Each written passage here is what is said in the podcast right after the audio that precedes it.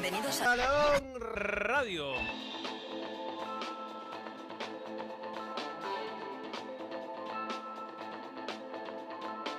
Balón Radio.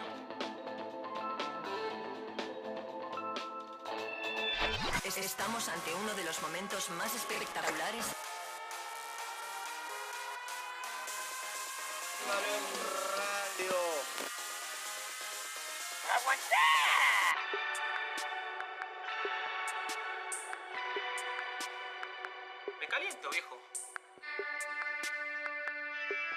Evita tocarte.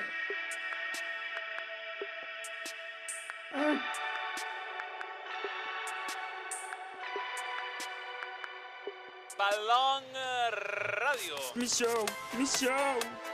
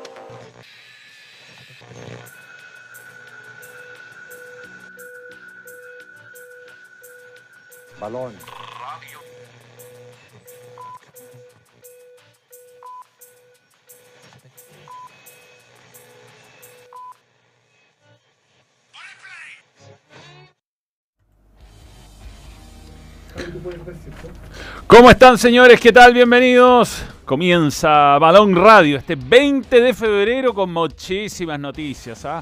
El Tomba mete miedo. Conversamos con Javier Tavares y analizamos en profundidad a Godoy Cruz, actual líder de la Copa de la Liga en Argentina, en la previa del duelo ante Colo Colo el próximo jueves. Vamos a desmenuzar, vamos a hacer el trabajo al profesor Almirón. Puertas abiertas. Ricardo Gareca abrió las puertas a piezas clave de la generación abierta, eh, dorada, digo. Bien, bien, bien, bien, lo leí mal. El Tigre conversó con Isla, Vargas, Díaz, Bravo, Vidal y otros. Ha dado muchas entrevistas. Puede que dé más. Partidazo en Italia. Inter recibe al Atlético Madrid en el duelo más atractivo de los octavos de Champions. En otro partido, PSB enfrenta a Borussia Dortmund, dos equipos Puma. Épica del Dragón. Iquique remontó de forma agónica a Audax en su vuelta a primera división. Edson Puch y Lázaro Romero determinantes. ¿Qué golazo hizo Edson Puch? Por Dios. Por Dios. Bien, junto a Javier Tavares eh, hacemos esta edición de Balón Radio. Javier Tavares que está con una camiseta de Copa Libertadores de Godoy Cruz. ¿ah? Hola Manu, ¿cómo estás? su- Saludos, mira. Mira, llegó tu taza. Brindamos, brindamos a la distancia. ahí. Muy bien, ahí sí. Marley Coffee. Acá está, eh, llegó. Marley Coffee. Llegó, Te llegó, te llegó la versión instantánea. Ya te vamos a mandar la, la máquina, ¿eh? la que tenemos acá. Muy bien. No, pero riquísimo, en Es serio. muy eh. bueno. La verdad, espumoso, dulce. Muy buen café. Ya lo he probado allí, pero ahora lo estoy estrenando hoy. Lo, guar- lo guardé especialmente para nuestro encuentro de hoy. Perfecto, perfecto. Ahí está Javier Tavares desde, desde Argentina. Tenemos hartos temas que, que hablar, sobre todo de Godoy Cruz, que eh, es el equipo Gaby Revelación, pero empecemos con la mm, con algunas cosas de Chile que son importantes. Eh, ayer, por ejemplo, se cerró la fecha, ganó Iquique, volvió a la primera división con un triunfo sobre Audax, un gol de tijera de Edson Puch. Edson Puch se había retirado del fútbol. Eh, recibió amenazas, tuvo algunos problemas en Iquique, de- después volvió y, y ayer, bueno, agónicamente, porque iba ganando Audax Italiano, en el final del partido lo termina ganando Iquique y, y vuelve de buena forma al, al fútbol profesional, lo que me alegra por varias razones. Primero, porque Edson Puch creo que es uno de los grandes talentos subvalorados de, de la última era en el fútbol chileno. Y segundo, porque Miguel Ramírez, el técnico, ha hecho un, trabajo silencioso dirigiendo equipos con pocos recursos y, estuvo en la B varios años. Y ahora vuelve a la primera división con siendo creo uno de los técnicos chilenos que más promete. Así que tiene varias cosas que, que ofrecer eh, para, el análisis a, largo plazo, más que, más que en este primer partido, que puede ser un poco, un poco apresurado emitir juicio. Y por el otro lado, un Audax que tiene a Erviti, Javi, y ahí me quería detener contigo. Porque Erviti no solo no tiene mucha experiencia y la poca experiencia que tiene no le fue bien, sino que además hizo una declaración súper rara cuando llegó acá, que no le, Rara, no ¿no? le import- sí, que no le importaba ganar. Que, Eh, yo entiendo que, que haya creencias religiosas o de todo tipo, ¿ah? pero creo que en el fútbol una declaración así para entrar eh, es un poco desafortunada, por decirlo menos.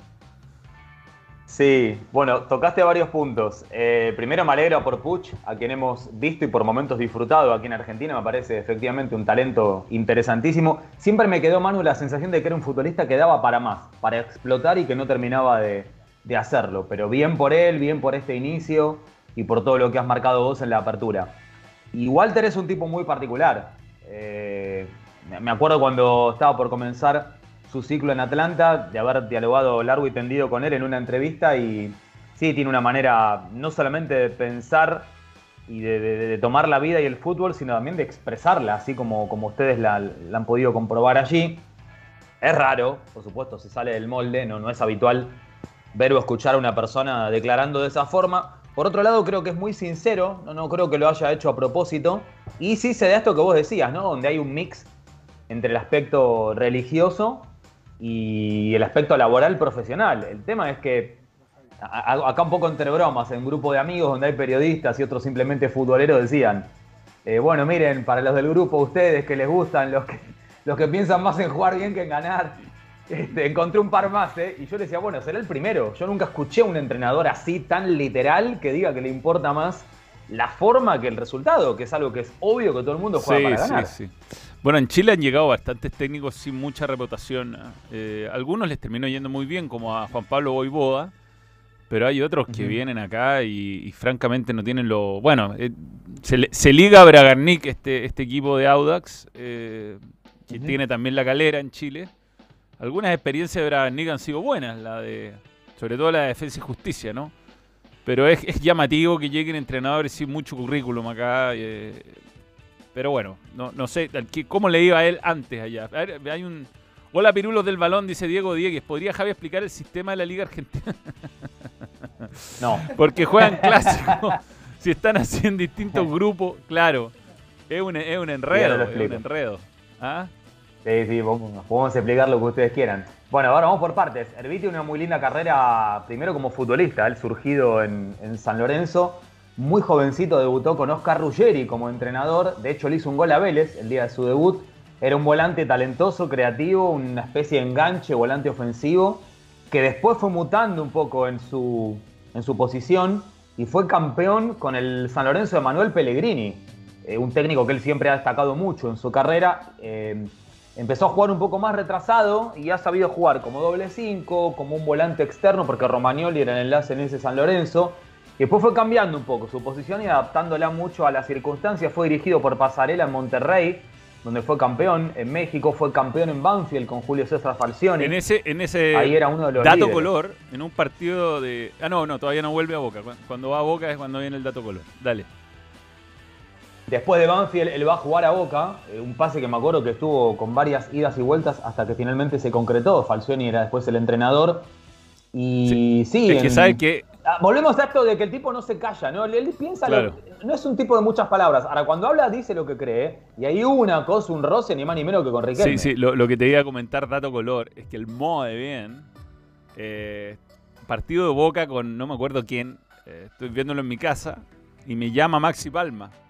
Y me dice, mira, mira Niembro, mira Niembro que está vuelto loco con Herbiti. Y, y justo tenía DirecTV eso que podía retroceder. Fíjate hace un par de minutos. Muy bien. Míralo Herbiti, míralo Herbiti. Muy, pe- pe- pero muy bien Herbiti. Y de ahí empezó el muy bien, con, un, con Herbiti. Claro. Pero era un buen jugador el Viti, no. Pero, pero como Sí, dice el mismo Fernando, una cosa es ser jugador y otra cosa es ser entrenador. Absolutamente. Un jugador muy talentoso al que después le agregó sacrificio, marca, orden táctico. Todo eso lo fue sumando. Fue, llegó a ser dirigido por Ariel Holland en Independiente, de quien se está hablando ahora que puede llegar a volver al fútbol argentino. Y terminó retirándose como futbolista en Mar del Plata, que es su ciudad natal. Y después como entrenador, bien lo decís, no, no, no hay mucha experiencia, fue un ciclo no demasiado largo, o sí, según como se lo mire en cantidad de partidos, pero no de temporadas. En Atlanta eh, no le fue bien, no, no, no, no, no hay un buen recuerdo allí, pero siempre con esta idea que vos decís y que él mismo dejó ver, que es esto de, darle mucha relevancia a la forma, al estilo, al cuidado, de, un modo de jugar que esto después sí lo pueda llevar a los resultados. Eh, ojalá que le vaya bien en Audax italiano, que, que pueda de alguna manera expresar allí todo lo que él pudo haber aprendido e incorporado como futbolista, trasladado ahora como entrenador, más allá de las lógicas diferencias que hay entre una profesión y la otra. Bien, no empezó de, de buena manera. Fue el último partido de la fecha 1. Se jugaron 3 de 5, lamentablemente. eh, y, y- y estaba en riesgo la fecha 2. Y estaba en riesgo el campeonato porque ha sido un desastre, Javi, el tema organizativo acá. Eh, increíblemente, hay, existe un plan Estadio Seguro. Yo creo que éramos compañeros en Fox cuando se lanzó.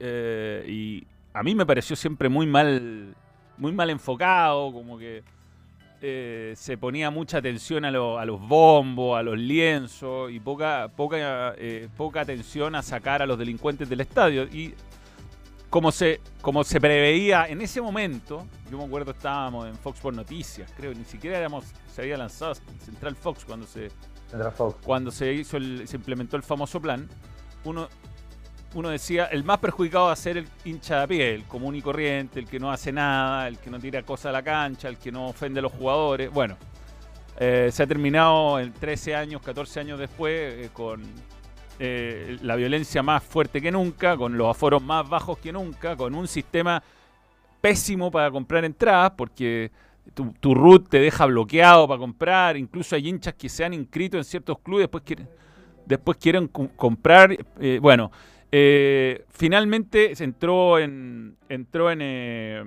este, en, en, eh, el gobierno intervino, la verdad, intervino, porque entre la representación presidencial, ¿cómo se llama? La, la, el re- no, es, no es el gobernador, el, el- la- el- Intendente, no, no, no, jefe de no, hay un montón de cargos en Chile. El subsecretario del Interior hoy día se saltó a Estadio Seguro y a la representación presidencial y se juntó con Pablo Milad y llegaron a... eh, El delegado, eso, la delegación presidencial, gracias. Eh, y, se, y se, bueno, se llegaron a un acuerdo que es bastante razonable y que tiene mucho más sentido común. Lo que pasó es que además el campeonato nuestro terminó en diciembre y se hiciera obligar a hacer el registro de hinchas, que es esta manera de inscribirse online y que en el fondo es para que las personas honestas puedan ir más seguras al estadio. Supongo que esta- la idea de, fondo es buena, pero tú no puedes pedir que entre la fecha 1 y 2 que los clubes cumplan con esto porque hay que darle un mínimo de tiempo a las personas que lo hagan, que hagan el, que el, que el sistema tenga prueba y error, eh, que probablemente le ha pasado a muchos que se han tratado de inscribir y les sale que su ruta está bloqueada o cosas así. Entonces llegaron a un acuerdo y esto es lo que dijo Pablo Milá de mm, TEM respecto al acuerdo que se llega que va a empezar a ser obligatorio desde el 2025. A ver, cu- cu- cuenta cuál es la primera.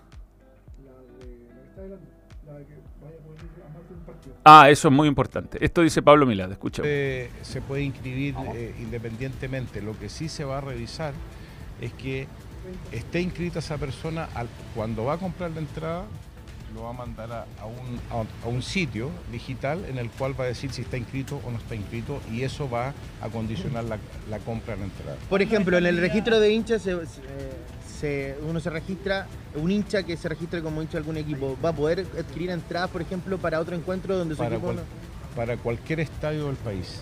Ya el hecho de estar inscrito va a significar que tiene acceso libre a cualquier estadio del país.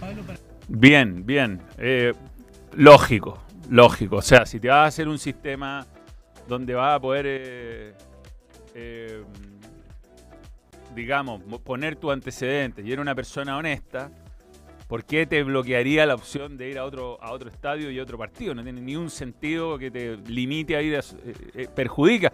Yo en mi época, bueno, en Argentina, eh, fui a un montón de partidos distintos y nunca tuve ese problema. Pero acá cuando fui hincha, que fui por muchos años y, y compré entradas hasta que empecé a trabajar básicamente y algunas veces después también, es- me encantaba ir a, ponte tú a mí me gustaba ir a ver al Audax de, de Borghi, del Chupete Suazo, me encantaba, era, era un, un- me encantaba, debo haber ido unas seis o siete veces con, con un amigo. Imaginen, el, ¿por qué no después poder, se- hay, no sé, la gente quiere ir a ver a Puch jugar contra Audax Italiano o contra Unión Española, dice, quiero ir a ver a Puch, gran jugador, campeón de América, lo quiero ir a ver. No puedo, no, estoy inscrito en la base de datos de Católica. ¿no? Ridículo, ¿no? Sí, vos sabés, Manu, que te adelantaste a lo que te iba a preguntar. Eh, bueno, lo decís vos y por ahí también en la propia entrevista, además de escucharlo, lo, lo leía a Pablo Milad. Supuestamente yo si voy... A ver, yo no tengo root para empezar. Yo como extranjero, ¿cómo haría? ¿Yo puedo ir a ver a un equipo pero también a otro o no? Sí, con, este, con los extranjeros creo que, no sé si le habrán preguntado, también había un problema, también había un problema. De hecho, alguna vez, vinie- viviendo en Argentina, yo eh, fui con la señora, un amigo que es argentina, y la hermana, que no, no vive en Chile, que vino de La Plata, Ujú. fuimos a ver a la U, y no la, y no la- conozco, y no la seguro. dejaban entrar, no la dejaban entrar porque Mm. tenía DNI argentino, entonces no, no le escanea, el- no le podían escanear el, el documento. Y y era una niña que no, la verdad, no, tenía pinta de ser muy peligrosa. Entonces yo le decía, ok, no pasa por el. Pero ¿usted cree que ella es peligrosa? Como, a- este, zzz, como que a la hora de tener sentido común y tomar decisiones, eh, le complica un montón a. Entonces, por eso ese tipo, ese tipo de cosas están en todo caso en, en tema. No sé si lo habrá tocado Pablo Milad en esta pasada. ¿Qué más dijo Pablo Milad? Sí, Da- dale. Igual, Manu, me quedé con esto que dijiste, ¿no? El tema del sentido común, que es el menos común de los Mm. sentidos. Una frase que siempre damos vuelta, pero que termina siendo absolutamente real y así. Así es, escuchemos la otra declaración de Pablo Milad. Es que independiente, el local es el que debe tener la, digamos, la tecnología. Eh, no se requiere eh, una tecnología específica porque hay tiqueteras que poseen eh, los elementos digitales adecuados para establecer la conexión con la central de información y que pueda remitir también si está registrado o no está registrada la persona que ha de ingresar al estadio. Por eso decimos que esto es un proceso. Nosotros hemos hecho eh, una organización cronológica de, de la implementación que lo vamos a coordinar también con la subsecretaría y eh, esto se va a establecer la próxima semana con fechas, con plazos, pero eh, o sea, contar del 1 de enero del 2025 va a ser obligatorio para todas las personas que quieran entrar a un estadio estar registrados. Bien, eh, mm, eh, a partir del 1 de enero del próximo año va a ser obligatorio. Los clubes tienen un, un proceso, razonable para implementar este sistema. Yo creo que es un sistema que es, perfe- es perfectible, probablemente se vayan haciendo algunos ajustes, pero que es necesario, porque realmente quien no tiene nada, quien no teme nada, no, no tendría problema para, en el fondo, tú estás inscribiéndote en este registro de hinchas para sacar a los que están causando daño. Entonces, en el fondo, una manera colectiva de. Yo sé que mucha gente duda de entregar sus datos, para qué van a usar mis datos. Te empiecen a llamar para ofrecerte el cambio de plan de teléfono, weón. Eh, yo tuve problemas para comprar entrada online para ir a ver talleres porque no tengo DNI, tarjeta de, débito argentina y tampoco Mercado Pago. Las compro, las compró un chico de allá, dice Gonzalo Lagos Martínez. Claro, ¿en, en Argentina te están exigiendo DNI para ir a la, para ir a la cancha? No, lo que ocurre es que a veces ingresás y no a todo el mundo, pero sí a la mayoría, cuando vos vas pasando eh, los diferentes cordones, te pide el, la- hay un policía que está con un celular o con un dispositivo, que a veces te piden que muestres el documento o si no simplemente que lo digas. Lo cargan y ahí visualizan que sos vos. Es más que nada como para establecer un control de que esa persona está ingresando al estadio. Pero me reía al principio, Manu, no porque no me parezca serio el tema, sino porque hablabas de la crítica para la organización. Te imaginás que acá estamos hiper acostumbrados a ese tipo de situaciones. Lo eh, lamentable es que el denominador común es este que vos marcabas, que se establece algo que supuestamente es para brindar mayor seguridad y terminan perjudicando a aquellos que sabemos que son los inocentes y no los que arman los líos. Mira, eh, hay una. Hay, baja, sube, un poco, sube. Hay un comentario. eh, es muy importante el detalle que dice Nacho Valenzuela. Igual no sacan nada cuestionándole este tipo de cosas a los guardias. Eh, yo digo, eh, aparte de la implementación de todo este sistema, va a ser muy importante poner gente. O sea, que cuando una persona rebote, eh, alguien sea capaz de que esa persona se vaya del estadio. Porque hoy tenemos el Claro. problema que los guardias no son unos señores retirados, unas señoras que no tienen ningún tipo de autoridad y los amenazan. No hay como que eh, todos los planes que han tratado de implementar son mal pensados, porque en el fondo, mira, eh, yo no sé si ha cambiado, pero la última vez que, que- pude hablar con, con personas eh, de la U respecto a este tema, era que, claro, el guardia eh, detectaba un tipo que tenía prohibición, prohibición de acceso, entonces eh, tenía que hacerle la denuncia a Carabinero, acompañarlo a la comisaría y hacer la denuncia en comisaría, y mientras iban a la comisaría, el weón que pillaban, llamaba a su amiguito, entonces llegaba a la comisaría, estaban esperándolo al guardia y le preguntaban, ¿estás seguro que va a hacer la denuncia?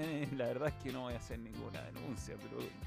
Entonces eso no puede pasar, digamos, ese tipo de cosas tienen que... O sea, de verdad el tipo, si trata de entrar a un estadio y no puede, y tiene prohibición de entrar, tiene que primero considerarse una suerte de delito, y la persona tiene que ser inmediatamente detenida y retirada de las instalaciones, o, o que, que haya un, no sé, un... un eh, Sí, apartarlo de la Exactamente. zona. O sea, usted acá no puede estar, señor, usted tiene prohibido el y, y que, ingreso. y que haya alguien con autoridad y un lugar eh, seguro para que estas personas sean o detenidas inmediatamente o sean retiradas con, con, eh, personas capaces de retirarlo. Que es que el final es. La experiencia de estadio acá es malísima. ¿eh? acá se reducen mucho los aforos, cosa que en Argentina no, no pasa. ¿Cómo al final, fíjate, Javier, que pese a que siguen habiendo problemas y encuentros, sobre todo en las carreteras, entre las barras y todo, eh, se ha solucionado respecto a mi. yo viví entre 2010 y 2014 allá y, era un tema mucho, mucho más peligroso, creo que lo que es hoy. River hoy día juega con 85 mil personas todos los partidos. Sí, primero te digo, te confirmo lo que marcabas anteriormente, que estabas en Buenos Aires cuando inició este proyecto, porque fue en 2011, lo estaba verificando en Chile. Eh, y por otro lado, lo que sí causó una solución parcial, pero que en algún punto ha influido bastante, es el hecho de que lamentablemente eh, no se puede ir con hinchas visitantes a los estadios. Entonces, esto hace que, por lo menos los enfrentamientos entre las barras antagónicas o distintos clubes ya no existe. Salvo que se pongan de acuerdo para hacerlo en otro lugar, cosa que increíblemente también ocurre y no solo en Argentina. Una de las tantas cosas malas para las cuales están las redes sociales. Eh, pero el otro problema, Manu, que se generó después es que, como ser barra brava también significa tener poder, empezó a generarse una disputa interna. Entonces tenés dos y hasta tres facciones de hinchada de un mismo club que se pelean por ese poder, que es justamente el de representar al club en ese lugar. Eh, lo que vos decías en cuanto a lo que sucede en, en las rutas y demás es cuando se disputa la Copa Argentina, que en ese caso sí puede haber parcialidad de ambos equipos. Claro. Y ahí tenés una cosa que es ilógica, porque ¿por qué en la Copa Argentina sí y no en el torneo principal de AFA de Primera División no? Si son los mismos equipos, o en todo caso, distintos pero peor quizás a veces cuando juegan los del Claro. ascenso. No, bueno. Volvemos a esto que decía vos, las cuestiones ilógicas que no tienen, no tienen mucho, mucha explicación. Y entonces tienen que armar operativos especiales porque, para que sepan, en Chile la Copa Argentina se juega en estadios neutrales, es un solo partido. Y a veces, por poner un, un ejemplo, si el partido se juega en Córdoba, va a ir gente de Rosario, si juega Rosario Central o Newell's, y un equipo de Buenos Aires. Y se pueden encontrar en un camino antes de llegar a la ciudad donde va a ser el enfrentamiento.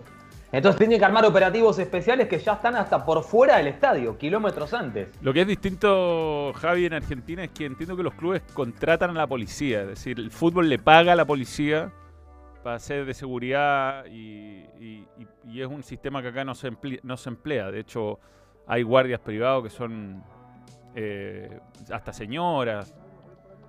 Eh, y acá no, bueno, la ley tendría que cambiar. El privado no le podría pagar, pero en Argentina se usa así y funciona bastante bien. Sí, como todo tiene sus puntos buenos y sus puntos malos. Te repito que mejoró un poco en ese aspecto el hecho de que no hay que ejercer tanto control al no haber hinchas visitantes. Te cuento una anécdota. El otro día me acompañó, fui a trabajar y me acompañó mi novio a un partido y me decía, mira la cantidad de policías que hay cuando nos estábamos yendo. Claro, ¿para qué tantos policías si había solamente hinchas locales? Pero claro, ¿cuál es el tema? Se transformó en un negocio. Y esto no es de hoy, ¿eh? Esto viene pasando de hace... Yo era pequeño y me acuerdo que me iba del estadio y veía la fila que hacían los policías para cobrar en el mismo momento y en ese mismo lugar el bono que le pagaban por haber asistido a ese partido.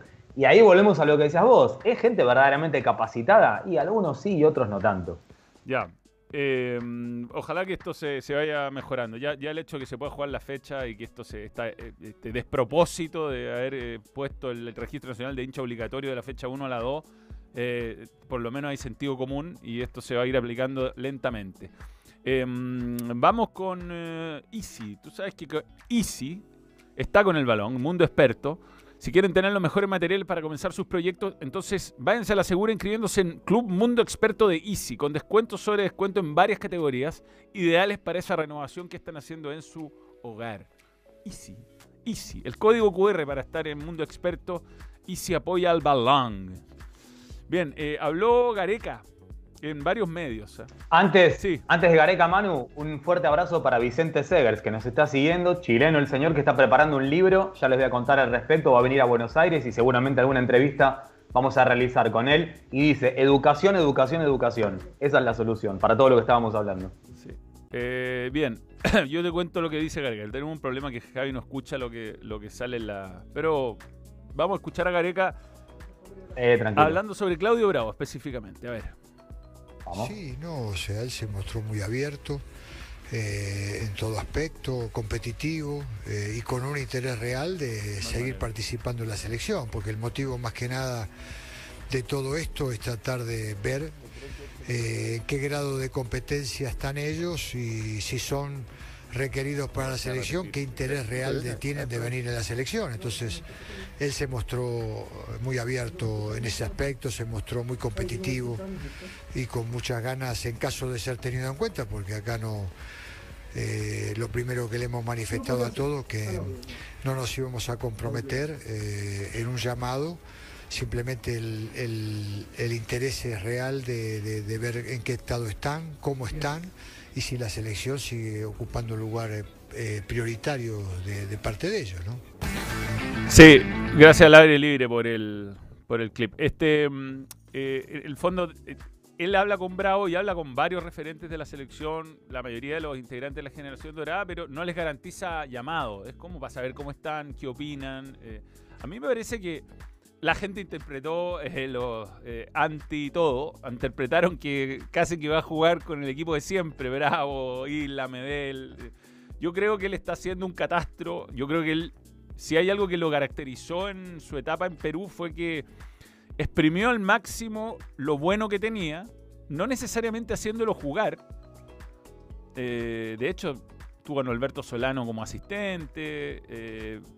Varios jugadores se terminaron yendo de la selección en la primera parte de su dirección técnica, pero creo que está absorbiendo. eh, dicen que habló con, con Berizzo también, con- se, ha, se ha contactado con, con todos los entes en el fondo para saber dónde está parado, cuál ha sido el problema. Igual está bueno hacer como, a ver, Claudio Bravo, independiente de te voy a llamar o no, me interesa tu experiencia o no, ¿qué crees tú que, ha pasado que estamos mal? ¿Que, que ¿Por qué Chile no, no ha podido ser competitivo últimamente? Yo creo que está, es, bueno para él el, el feedback que le puedan dar los jugadores, ¿no? Absolutamente. Además estamos hablando de la generación más importante sin que esto signifique que después vayan a ser convocados y si lo son que tengan obligación de contar con titularidad. Pero me parece sabio de su parte tomar contacto con ellos, eh, tener una devolución, tener una opinión que les cuenten desde su propia experiencia eh, qué fue lo que fue ocurriendo en este proceso que llegó a un pico altísimo de rendimiento y después empezó a, decaer y que ahora lo haya al propio Gareca como anteriormente a los entrenadores que estuvieron previo a su paso por la selección, tomando la responsabilidad de, realizar un recambio muy importante que tiene que ver primero con los nombres y después con la estructura y con el juego, con el estilo que él va a intentar imponer, como trató de hacerlo Berizzo y anteriormente de Berizzo los que estuvieron también en su paso previo, sin lograr lo, pretendido. Pero yo coincido con esto que decís, Manu, y me parece hasta inteligente y necesario. Sí te puedo contar que me consta que Gareca, con muchas de las personas que trabajan dentro de su cuerpo técnico, no solo en Chile, sino también afuera, está haciendo un seguimiento pormenorizado de cuánto chileno vaya dando vueltas y jugando en diferentes lugares. Esto lo puedo decir porque lo sé. Bien, vamos a estar atentos a ver si podemos contar con profesor Gareca acá en Balón Radio. Un comentario antes de, irnos a la pausa. Eh, Gonzalo Arevalo, Manuel, te han dado como bombo en Twitter, ni que hubiera secuestrado a los padres de tuiteros, casi como si fuera algo personal. Sí, porque es- conozco a Pamela Venega y es divertido lo que, lo que es. Bueno, en fin, eh, ya lo expliqué el otro día. Eh, Pamela eh, imagínate que me están retuiteando cosas del 2012, como si ella hubiera sido jefa de seguro el 2012. Antes, antes, de 10 años, Twitter casi se usaba como WhatsApp para muchas cosas. Ella- era jefa de prensa Sí, de, de Católica y yo era periodista que no estaba acreditado en la NFP porque vivía en Argentina y le pedía no solo a ella, le pedía a Marcelo López de la U, no me acuerdo si era Juan Esteban Belli en Colo Colo, pero les pedía entradas para ir a ver partidos, que yo venía a Chile de repente con poco aviso, de repente me un viaje rápido y decía, voy a aprovechar de ver fútbol, que lo comentaba para toda América ya, entonces era importante para ir al estadio. Y ella me ayudó un par de veces, ¿no? Eh, pero lo que estoy esperando es que me retuiteen un, eh, la parte donde la alabo como directora de, de Estadio Seguro. Esa es la parte donde todavía está. No han podido encontrar ese tweet, ¿ah? O sea, tweet donde le digo dónde estoy alojado, donde le digo a qué hora nos Archivo encontramos. DM, esos tweets de hace 12, 10 años, ¿ah? 10 años. Eh, pero el tweet donde hablo bien de su gestión como directora de Estadio Seguro, o bien de Estadio Seguro, ni siquiera bien solo de ella, todavía no, ah, ni una, no han podido encontrar. Pero que sigan buscando, porque probablemente no lo encuentren. Bien. Eh, en todo caso, va- Twitter voy a... eh, soy verificado desde hoy, ¿ah? Me verifiqué en Twitter. Muy Para bien. que Balón Radio tenga... Muy bien. Sí, sí, es importante verificarse. Porque creo que a veces tengo dudas si soy yo. vamos, con, vamos con Puma.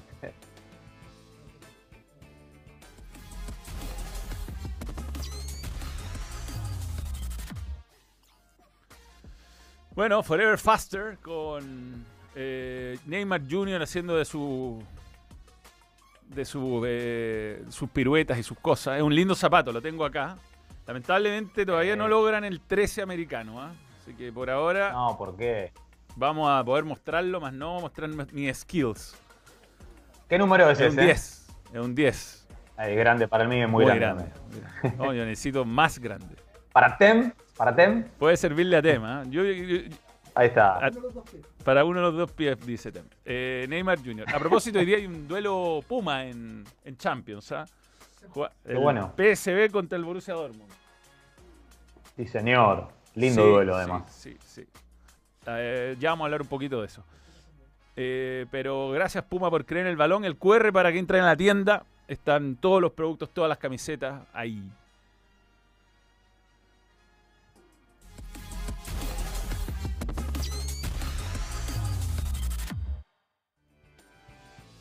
Ya, vamos a la pausa. Cuando regresemos, Javi, eh, eh, vamos a hablar de, Godoy Cruz en profundidad. Tenemos un informe muy completo. Tenemos una sorpresa además, un entrevistado. Y, mm, vamos a, a- a desglosar este equipo que es el mejor en este momento del fútbol argentino y que enfrenta a Colo Colo el próximo jueves por la Libertadores. Pausa y ya volvemos.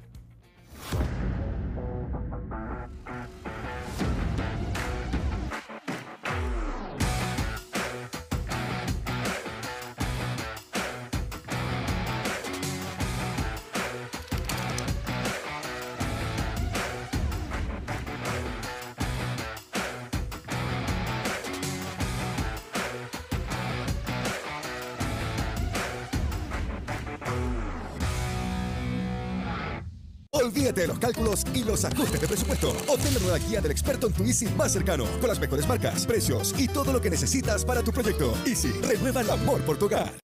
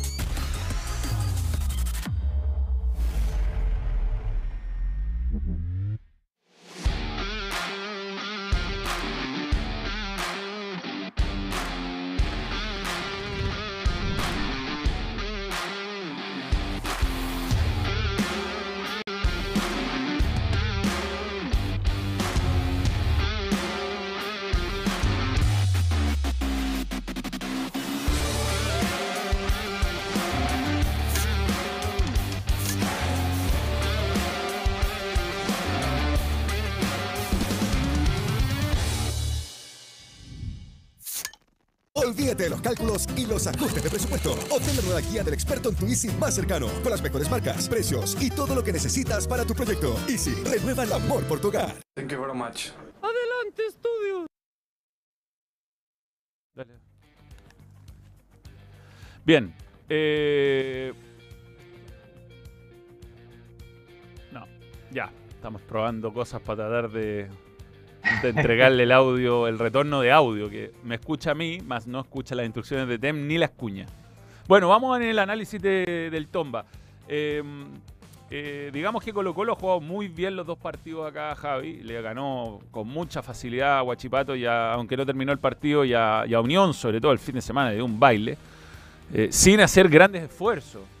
Eh, ya, ahora me está escuchando Sin hacer grandes esfuerzos y, y, y uno se pregunta, pucha, ¿qué- ¿cuál es la...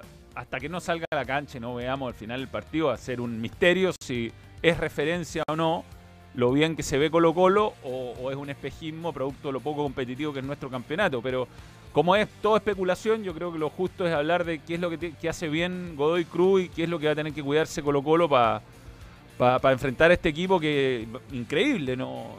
O sea, eh, siendo un equipo que no es de los importantes, eh, va primero, eh, le viene a ganar bien a Racing, no le han convertido goles, o sea, campaña perfecta, hasta casi empató un partido nomás. Sí, tal cual. Bueno, para contextualizar ahora sí lo que decías al momento de la camiseta, de la polera, eh, como siempre tratamos de hacer en cada programa, efectivamente es una de Godoy Cruz. No se enojen en Chile. Ahora van a ver por qué no tienen que enojarse, porque hay un representante chileno jugando para Godoy Cruz. Eh, y de Copa Libertadores, es una camiseta muy especial que me la obsequió Felipe Rodríguez, un mediocampista uruguayo, cuando debutó en un partido en el cual jugó contra Gremio.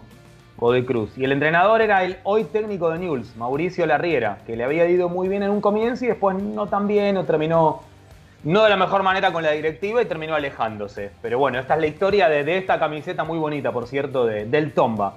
El Tomba es un equipo, no me atrevo a decir sensación, pero desde lo matemático, desde lo numérico, es indiscutido, Manu. Es el líder de su zona, la B, y ahora de paso vamos a explicar la pregunta que nos hacía nuestro amigo en cuanto al sistema de competición aquí en la Argentina actual. Son dos zonas de 14 equipos cada uno. Godoy Cruz manda en su grupo con 16 puntos. Está invicto.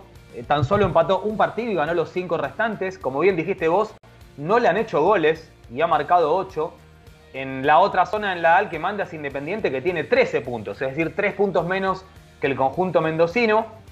No es un conjunto que deleite, que sea espectacular, que sea sumamente atractivo, pero por el contrario, sí es muy serio, sí es muy práctico, sí es muy pragmático, sí tiene muy claro qué es lo que tiene que hacer y cómo lo tiene que hacer.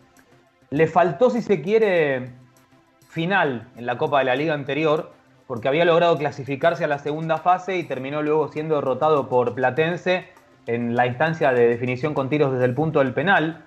Pero es un equipo que lleva muy bien, que en su historial ya tiene dos accesos a los octavos de final de Copa Libertadores. Eh, y una particularidad, si se quiere también, es que no hay duelos históricos entre Colo Colo y Godoy Cruz, pero sí entre ambos entrenadores. De hecho, Jorge Almirón fue entrenador de Godoy Cruz también. Contra el Gato Oldrá, del cual vamos a hablar también, eh, se enfrentó en dos oportunidades. En una empató, cuando Almirón era el tre- entrenador de Independiente, y la última, atención a esta, Almirón técnico de Boca, Oldrá entrenador de Godoy Cruz, goleó el Tomba 4 a 0 el año pasado.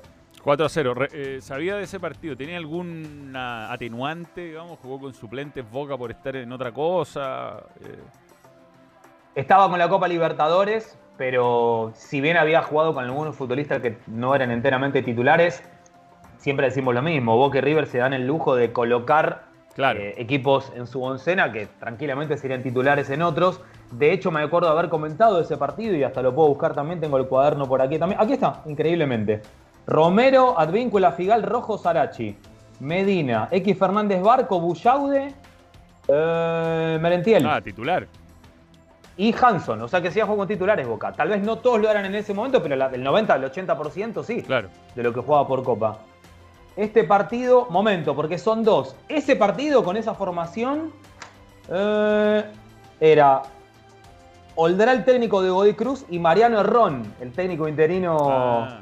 De Boca. Y ese partido lo ganó Boca, 2 a 1. El otro partido es el que les contaba que había ganado 4 a 0 Godoy Cruz eh, cuando Almirón era el técnico de Boca Juniors y en ese caso sí había sido con una formación eh, diferencial.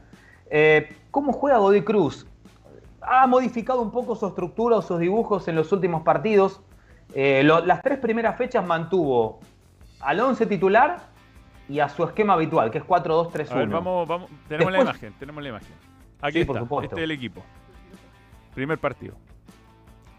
Con- contra. Defensa y Justicia. Exactamente.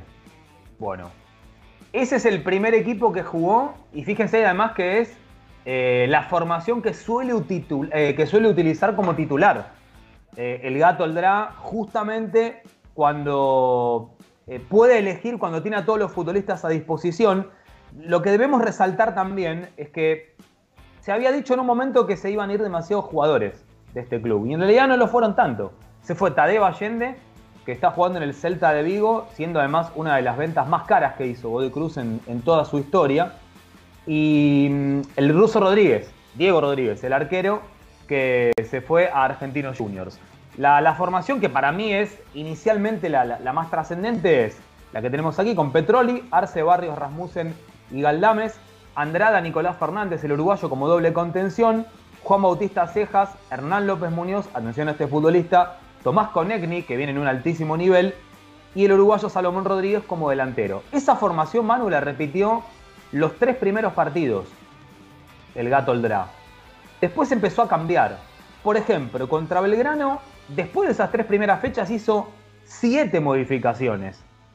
Y en el siguiente partido contra Unión hizo nueve cambios, no de aquella formación inicial, sino de la que había jugado con Belgrano. Yo lo que intuyo, deduzco aquí, es que Oldrá utilizó un poco como banco de prueba estas primeras fechas porque el equipo había comenzado bien y ya tenía un cierto colchón de, de puntos y de buen funcionamiento.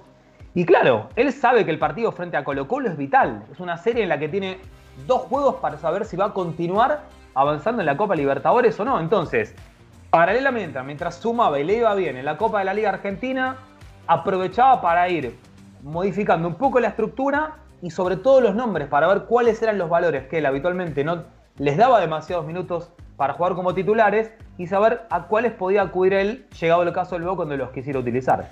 Eh, aquí está Racing en el último partido. Eh, jugó bien, ¿no? Racing venía bien, además. Sí, fue raro el partido porque Racing tuvo sus oportunidades, no las aprovechó en el primer tiempo y el Tomba fue súper efectivo en el segundo tiempo. Aquí sí cambió un poco el dibujo, ya cambian no solo los nombres. Atención con el arquero. Franco Petroli llegó esta temporada. No ha recibido goles. Es el único que jugó los seis partidos y los 90 minutos. Los demás, si bien algunos jugaron, seis encuentros también, tengo por aquí el, el detalle. Eh, no todos, o mejor dicho, ninguno salvo el arquero jugaron los 90 minutos, los partidos completos. Está Rasmussen, Galdame, Cejas, Conegni y Badaloni. Todos ellos jugaron al igual que el arquero los seis partidos de la Copa de la Liga, pero no los partidos completos. Guillén, Barrios, Rasmussen y Luciano. Ahí tenés la dupla de centrales titulares y los laterales no, jugando frente a Racing. Tres en la mitad de la cancha. Montiel, el uruguayo que llegó esta temporada, que es un volante interno, pero que puede jugar también por momentos como doble contención o bien por los costados. Vicente Poggi, otro uruguayo que se sumó esta temporada. Cejas que puede jugar en ese 4-2-3-1 haciendo las veces de, volante extremo, aquí más definido como extremo. Con Exni lo mismo del otro lado, por la izquierda, el zurdo. Y Badaloni, este número 9 que ha recuperado Godoy Cruz, eh, al igual que Burgoa, otro de los chicos que surgieron en aquel muy buen Godoy Cruz, eh, jugaban en la reserva y después empezaron a juntar minutos como titulares. Eh, Badaloni fue la figura, marcó los dos goles frente a Racing. La particularidad, Manu, en, este, en esta formación era que Godoy Cruz era 4-3-3 cuando atacaba y 4-5-1 cuando volvía, o 4-1-4-1, porque los dos extremos se sumaban por los laterales a la mitad de la cancha, cerrándose Poggi y Montiel y quedando Bruno Leyes delante de la línea de los cuatro defensores. ¿Cómo, cómo lo ves a, a Godoy Cruz contra un equipo que tiene mucha movilidad? Como tiene este Colo Colo de, de Almirón, eh, si hay algo que ha eh, provocado caos en sus dos rivales, principalmente en Unión Española, fue que no hay posiciones fijas en la mitad de la cancha, sobre todo desde Pavés en adelante. Vidal, Gil, eh, el, el que juegue de centro delantero, el puntero izquierdo, van permanentemente moviéndose. Entonces Vidal, que además tú lo conoces, aparece en todos lados. eh, por ejemplo, a Unión y a, y a Huachipato los hacía cometer muchos errores de, posición porque los centrales a veces se iban más lejos de, lo que debían y, ahí Colo viniendo de atrás hizo goles, hizo goles eh, digamos, donde aprovechaba estos, estos espacios defensivos que se generaban por el desorden que te provoca eh, esta constante movilidad. Eh, hizo un gol este fin de semana Falcón viniendo de atrás, hizo otro gol el, defensa que estaba jugando lateral izquierdo Gutiérrez, hizo un gol es el volante defensivo, le anularon un gol, bueno, fue gol en contra finalmente, pero también muy similar a Opaso. Eh, ¿Cómo lo ves a Godoy Cruz enfrentando un equipo así? Bueno, para empezar es muy bueno lo que estás describiendo y explicando respecto de Colo Colo, no solo por lo que hace a funcionamiento y, por algo que evidentemente Almirón trabaja y que le gusta además, que es esto que vos señalabas en cuanto a la movilidad y esta capacidad de ir a partir de la rotación de, posiciones y funciones, lograr el resultado, obviamente, que, lo- lo que en definitiva termina prevaleciendo con una amplia diferencia y que además otorga una confianza importante, porque recuerdo, Manu, que en programas anteriores vos siempre me decías, Godoy Cruz no solamente es un equipo peligroso, Godoy Cruz no solamente está jugando bien, sino que además va a llegar con mayor rodaje Claro. que Colo Colo. Entonces es fundamental que Colo Colo haya comenzado eh, de esta manera como lo hizo eh, antes de enfrentarse con el Tomba.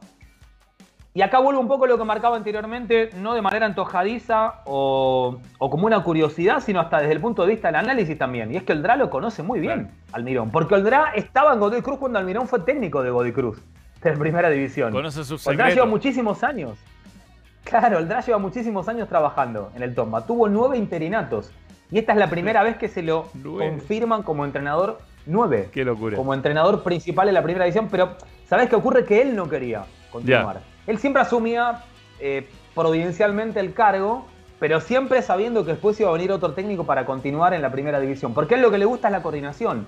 Es un, un- un entrenador que le gusta detectar talentos, que trabaja muy bien con su equipo de scouting. Y claro, lo que tiene a favor es que después a muchos de los futbolistas que están en la primera división, él los conoce, porque los trabajó desde jóvenes o porque son futbolistas que él recomendó para que Godoy Cruz incorpore al plantel profesional. Vuelvo sobre este conocimiento que él tiene sobre Almirón, en cuanto a cómo le gusta que jueguen sus equipos, y que mm, evidentemente ha tenido más tiempo de trabajo, por eso yo señalaba recién lo bien que le ha hecho, obviamente con los resultados ya conocidos, eh, el haber ido probando Claro. a diferentes futbolistas, porque Godoy Cruz ha incorporado, si uno mira las formaciones del torneo pasado y las de este campeonato, si bien para mí va a ir con lo que se suele decir el equipo de gala, el habitualmente titular frente a Colo Colo, ha probado a uruguayos que han venido, algunos juveniles. Eso le permite llegar con minutos en la cancha, con minutos en juego, y por qué no darle variantes a lo que seguramente el Dra hubiera pensado como un equipo en su mayoría armado ya como titular y las variantes que puede llegar a encontrar para aquellos que pueden ingresar desde el banco o por qué no haber encontrado por ejemplo en Marcos Montiel en este uruguayo una posibilidad concreta como para ser titular. Eh, antes de que escuchemos a nuestro entrevistado, que es obra y gracia de Javier Tavares desde Argentina, vamos a contarles que Score Energy Drink. Muy bien me veo estupendo con este gorro. Excelente. Sí, muy importante para cuidarse del sol en estos días. Eh, tengo, tengo, tengo cosas para mostrar de Score Energy Drink. Hashtag- o sea, mira, por ejemplo, acá. Mira, mira, mira, mira. a ver Ah, estoy tomando la lata. Ahí están. Uh. Muestra el celular nomás. Score Energy Drink nos tiene. Mira, la tienda de Tem. ¿ah? ¿Qué dice? El Leodoro el Grande. Ahí está. Distribuidora, mira, mira. Mira. Score Energy Drink tiene un gorila o un Tem. Está ahí musculoso Tem, bueno. Está ahí. qué bien está Sí. Tem ¿eh? hace mucho que no lo veo ¿Qué, qué dices tú de, esta, de este retrato que te hicieron? Me he trabajado. Bien, Grande Score Energy Drink. Bien, vamos con, con la entrevista a, Tomás Galdames. Eh, Javi, tuviste la oportunidad de hablar con él. Cuéntanos un poquito cómo fue. Antes de que lo escuchemos. Bueno, primero el agradecimiento a Tomás por la muy buena onda, la predisposición, eh, especialmente para Germán García también, no me quiero olvidar de él, el jefe de prensa de Godoy Cruz, que también nos facilitó el hecho de que pudiéramos dialogar unos minutos con él. El pasado fin de semana, Godoy Cruz había venido aquí a jugar el partido frente a Racing y la verdad es que me encontré con un chico muy educado, muy centrado. Yo ya lo venía destacando a Galames en programas anteriores. De hecho, lo, hablamos con él antes de la charla puntual eh, cuando grabábamos la entrevista. Lo veo un futbolista versátil, lo veo un futbolista que tranquilamente Gareca va a tener en cuenta para la selección, porque no solamente es alguien que puede llegar a actuar en un puesto que tal vez no hay tanto bueno, que es como lateral por la izquierda, sino porque además él puede adaptarse a jugar en diferentes posiciones. Mm. Él se va de Chile siendo central, llega acá y empieza a jugar como lateral, pero como lo vamos a escuchar seguramente en la nota, yo lo he visto y lo he comentado en varios partidos jugando en esas dos posiciones, en una línea de cuatro de cinco defensores, sumándose a la mitad de la cancha, apareciendo por afuera, cortando camino por adentro y sumándole pegada. Es un futbolista que le da salida al equipo, pero que también puede aparecer yendo a buscar el espacio. Así que si mantiene el nivel y este grado de confianza, me parece que estamos hablando de un, de un defensor polivalente y que le puede llegar a otorgar muchas alegrías, no solo a Godoy Cruz. Vamos a escuchar la primera parte de la entrevista. Primero, gracias por recibirnos, por este ratito.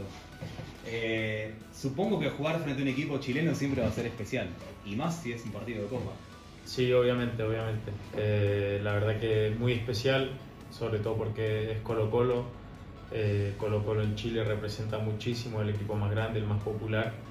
Entonces creo que va a ser, va a ser un partido muy lindo, va a ser un partido muy significativo para mí. Escuché por ahí que dijiste que es la mejor serie de todas en esta fase. Sí, sí, yo lo pienso así, porque Colo Colo viene bien, tiene, tiene grandes jugadores de mucha jerarquía. Nosotros también venimos muy bien hace ya casi 8 o 9 meses. Eh, son dos equipos que juegan muy bien fútbol, así que va a ser una llave muy, muy apretada. ¿Y cuál es la clave para vos en lo que va a ser el, el doble enfrentamiento, pensando que el primer duelo es justamente en Mendoza? Sí, creo que marcar, marcar la diferencia de local eh, va a ser importante. Eh, intentar de, de, salir a ganar el, primer partido desde el minuto cero.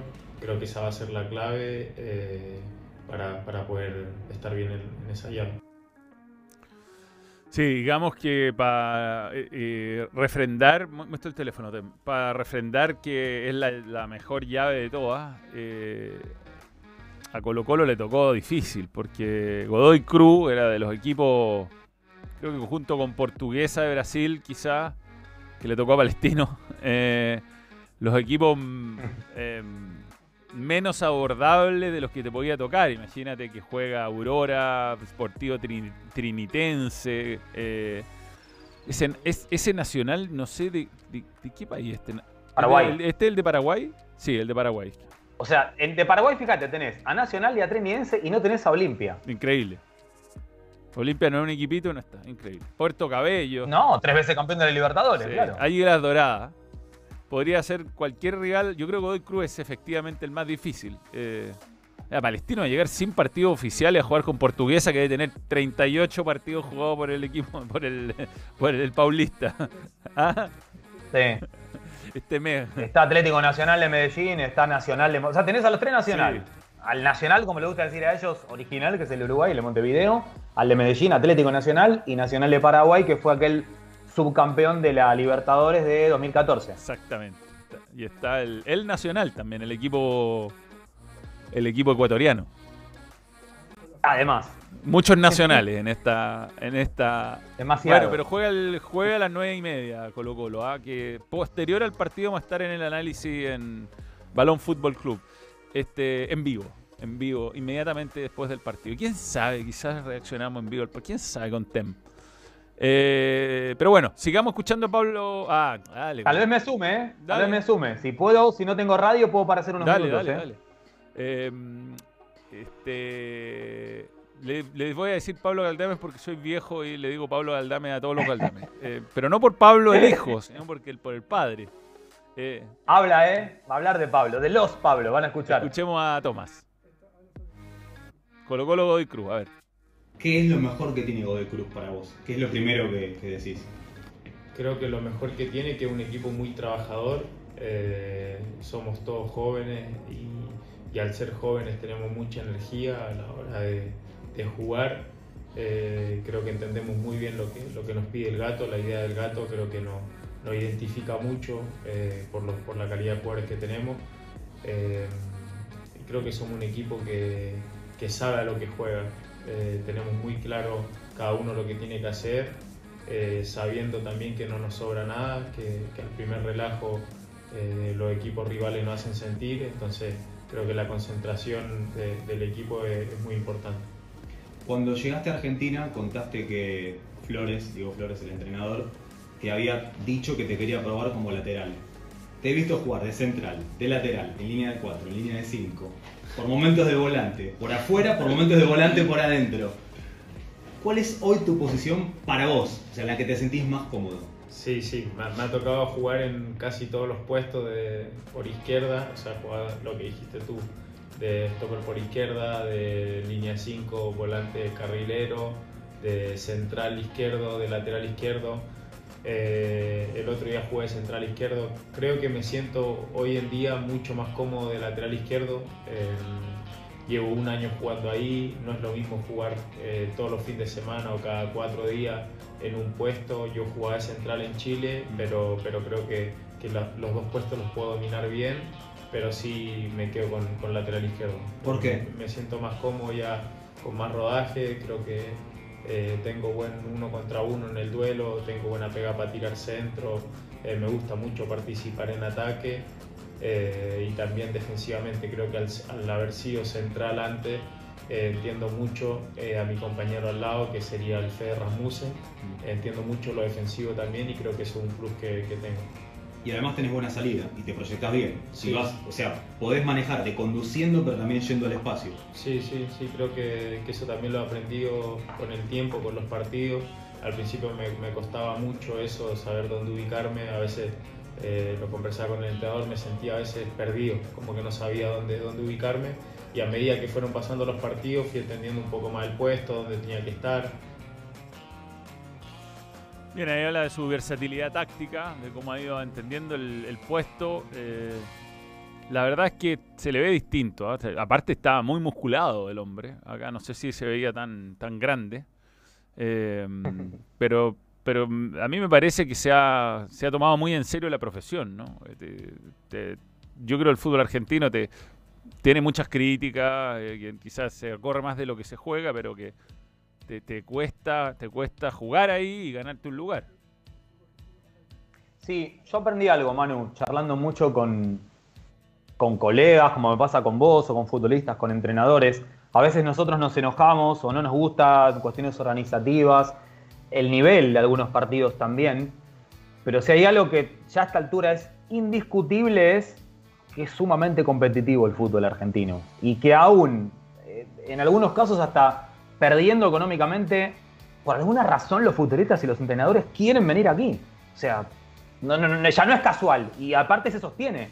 Argentina está ahora en un muy mal momento económico, esto lo saben casi todos. Más allá de que muchos clubes encuentran la manera de solventar los gastos y salir de estas situaciones incómodas. Pero así todo, esta cuestión del, del- de- de- del prestigio, de la competitividad, de lo que significa en el, en el currículum del entrenador, el futbolista, pasar por Argentina, es algo que se sigue valorando mucho y que después, de nuevo, más allá de lo atractivo o no que puedan resultar los partidos, para ellos, para los que disputan, para los que entrenan, para los que dirigen, sigue siendo un, un punto muy a favor pasar por aquí. Tomás lo dice, Tomás lo cuenta desde su propia perspectiva, lleva un año nada más acá, o un poquito más. Y vos, mejor que yo, podés decir esto, de la comparación que podés hacer entre el Tomás que se fue de Chile y el Tomás que ya lleva un año acá, que él lo decía recién, incluso después algo más habla, cuando le preguntamos por la selección hablando de este tema. Sí, escuchemos la. Esta es la última que tenemos, ¿no? Eh, ¿Cómo le ha aportado a su carrera el fútbol argentino? ¿Qué te ha dado este tiempo en el fútbol argentino ya más de un año? Eh, lo que pienso yo que el, el fútbol argentino es un fútbol muy dinámico, muy físico. Eh, te pongo como ejemplo que llegué acá y pesando, no sé, creo que pesaba 75 y hoy estoy pesando 80, o sea, 5 kilos. Aumenté 5 kilos de, de masa muscular eh, y eso creo que ha sido el, el mayor cambio que, que he sentido de venir acá. eh, la forma que se entrena acá, la forma, eh, la competencia que hay acá, eh, cómo la gente vive el fútbol de, de una manera especial. O sea, siempre lo he dicho, pareciera que el fútbol en este país lo más importante. Está primero el fútbol y después cualquier otra cosa. Eh, y eso te lo hace sentir la gente, te lo hace sentir tus compañeros, el medio. eh, ¿Y te gusta o es me- una presión? Me encanta, me encanta. O sea, jugar estadio lleno todo, todos los fines de semana creo que que algo muy lindo, algo muy motivador. Eh, nada, eh, eh, la verdad que, que es el show, es lo lindo de que tiene el fútbol de acá. También cuando vas de visita que todos te putean, a, a mí por lo menos me encanta. Y nada, creo que, creo que esas son las cosas que, más me gustan de acá y que, también me han hecho crecer mucho, que el jugar con, esa presión de que, de hay, que ganar todos los partidos, de que ya en el entrenamiento es una competencia interna que, que a mí me impresiona cómo, cómo se entrenan los que no están citados, por ejemplo. Eh, pareciera que son los que mejor entrenan los que no están considerados y a mí me sorprendió mucho eso el, el profesionalismo de, los jugadores argentinos, de- del medio, y creo que eso me ha, hecho crecer mucho la exigencia. Sí, bueno, claramente acá era un jugador eh, irregular, eh, a veces se los pulsaban, a veces tenía malos partidos y allá, no, la irregularidad se, castiga con la salida del equipo y, en ese sentido muy exigente. Sí, sí, sí. Tenés dos cuestiones eh, que vos señalabas desde lo que hace al profesionalismo que ha adoptado Thomas, eh, que tienen que ver con esto, con, ciertos cuidados que van desde el descanso, desde la comida, desde el entrenamiento, pero también el comportamiento dentro de la cancha. Y de nuevo, esta polifuncionalidad que le ha dado, ya hablando del juego, le ha permitido también crecer a él como futbolista, en esto mismo que vos señalabas como profesional. Estaba analizando Manu eh, de los que más han jugado en estas primeras seis fechas de la Copa de la Liga, que a todo esto, esto es un detalle no menor que debemos decir, Manu, fueron seis fechas en tres semanas. Repito, seis partidos en tres Una semanas. locura. Es otra locura el fútbol argentino, pero bueno. Y Thomas está quinto entre los que más minutos han jugado. El primero es el arquero que les decía, Petroli, refuerzo que jugó todos los minutos de todos los partidos. Konechny, Rasmussen, Pierre Barrios y el quinto es eh, Tomás, Tomás Galames, que el último partido contra Racing no arrancó eh, como titular, sino que entró en el segundo tiempo y coincidió con el tramo de partido en el que Godoy Cruz no solamente jugó mejor, sino que además ganó. Eh, bien, va, gran, gran análisis. ¿ah? Tiene- a ver si puede sacar Jorge Almirón algún, algunos extractos de acá para, para plantear el partido del próximo jueves. Eh, Lo que dudo yo, Manu, es algunos nombres, que al- algo veíamos en la posible formación. Yo sigo pensando, para mí va a ser 4-2-3-1, que es el- la estructura cabecera que tiene este equipo. Después, en todo caso, habrá que elegir eh, entre algunos nombres. Y la alternativa es que juegue con dos nueves, con dos delanteros. Si es que opta por jugar con Badaloni y Rodríguez. Si no va a jugar uno de ellos dos, la línea 4 no se toca, que es Arce, Barrios, Rasmussen y Galdames, por supuesto el arquero. Hay que ver en el medio si va a jugar con el doble contención, que puede ser Andrada Fernández, Montiel Leyes. Tiene cuatro jugadores para dos puestos. Montiel incluso puede jugar sobre la derecha si es que no juega cejas. Y ahí puede jugar con dos nueves. La estrellita que es López Muñoz, el enganche, el enlace. Y está en un muy buen momento también Tomás Konechny, que es uno de los goleadores junto con Badaloni y tienen tres tantos cada uno. Bien, vamos a, a seguir eh, viviendo la previa y por supuesto después del partido vamos a estar en vivo. Pero ahora tenemos un mensaje para darle a nuestros seguidores y A ver. televidentes, no sé. nuestros audiovidentes. Followers. Followers. La gente que está, un montón, un montón. ¿eh? Agradecemos siempre la gran sintonía. Eh, con el código balón, inscríbete en micasino.com. Mi casino es la mejor casa de entretenimiento online de Chile. Para este día, para esta jornada donde hay muy buenos partidos, ¿ah? muy buenos partidos, hemos decidido hacer la siguiente combinada. Atención, con el código balón, regístrate. Y esta es la jugada que te planteamos para el día de hoy.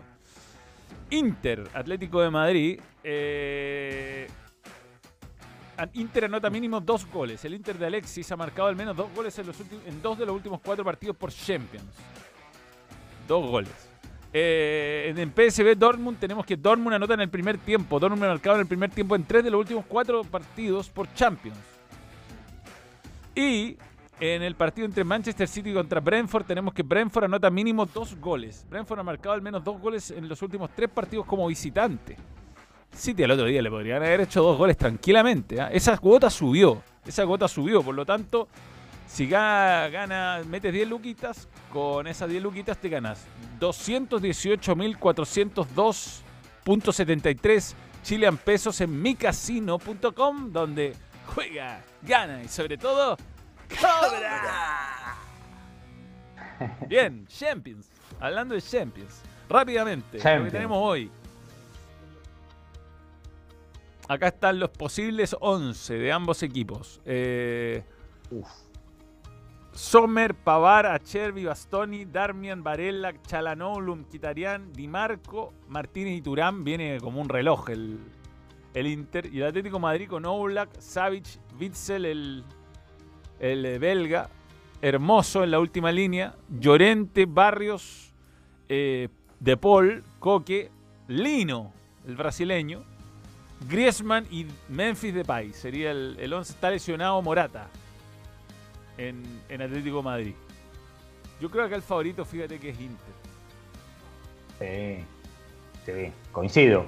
No creo que le pueda hacer demasiados goles, por lo que reconocemos en cuanto a la manera de, marcar y de cerrarse del Atlético, excepto que pueda hacer eh, alguna anotación temprana.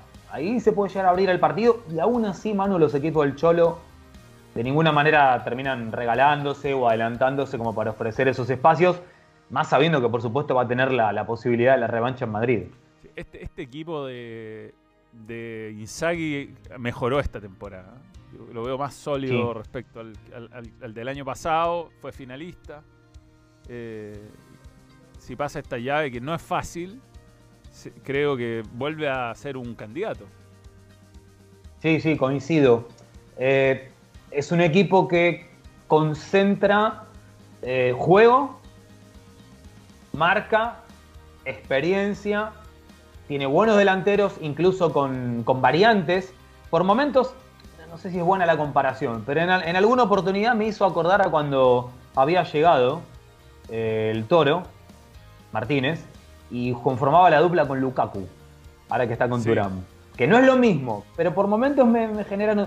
¿Te acuerdas que cuando recién había llegado en su momento era casi que le tiraban la pelota a ellos dos y resolvían, sin demasiada necesidad de, de crear juego? Sí, es una, es una buena comparación y además tiene muy buena pelota parada de los dos perfiles. Sí, Sobre todo, sí. Di Marco le pega muy bien al balón. Muy bien. Sí, sí, sí, sí, sí. Bueno, el mismo eh, Chalanoglu e incluso el armenio también. Sí, sí, sí, tiene, tiene variedad de recursos este Inter. Además, de, obviamente, de- de- del rodaje, la experiencia, ha encontrado una buena mixtura. Inzaghi, que también me parece ha crecido como entrenador. Sí. Vamos a, a revisar la- el resto de la jornada. Tiene hoy. eh, del teléfono acá. Tenemos al PSV con Dortmund a las 5, mismo horario de Inter Atlético Madrid. Porto Arsenal mañana. Buen partido igual. Viene, viene Arsenal. Y Napoli Barcelona. Na- Napoli echó al entrenador. Ya van dos entrenadores este año. Y además hoy recupera su partido el City, ¿ah? Juega contra el Brentford. Contra el Brentford, sí. ¿Será la misma hora? Como que les da lo mismo, ¿ah? Ponen partido a la misma hora de la Champions, ¿eh? el Premier League hoy día. A ver. Eh, 4.30 pm. Me- media hora antes, media hora antes. Ah, un poquito antes, sí. Eh, este está interesante porque si el City gana, se queda un- se mete a un punto de, de Liverpool y supera al Arsenal. ¿ah? Exactamente, tiene 57 Liverpool, 55 Arsenal y 53 el City. Así está la tabla en la Volvamos Premier. a Champions, estas son las posibles alineaciones de PSV y Borussia Dortmund. Borussia Dortmund que está en un escalón más abajo que el año pasado. Eh, aquí es difícil hacer un... Está muy bien PSV, pero no es tan competitiva la liga holandesa como para... Perdón, la de Países Bajos. Para, como para decir es favorito. Pero no anda bien, no anda bien el Dortmund, pese a que tiene a mi jugador favorito, Fulkrug. El delantero más rústico del fútbol eh, europeo en este momento. Eh, pero ahí están las formaciones. Sí. No, no, no hay. Me gusta Zule también, que juega en el Bayern, un tractor. Claro. Sí, señor. Bueno, que volvió además Sí. al Dortmund.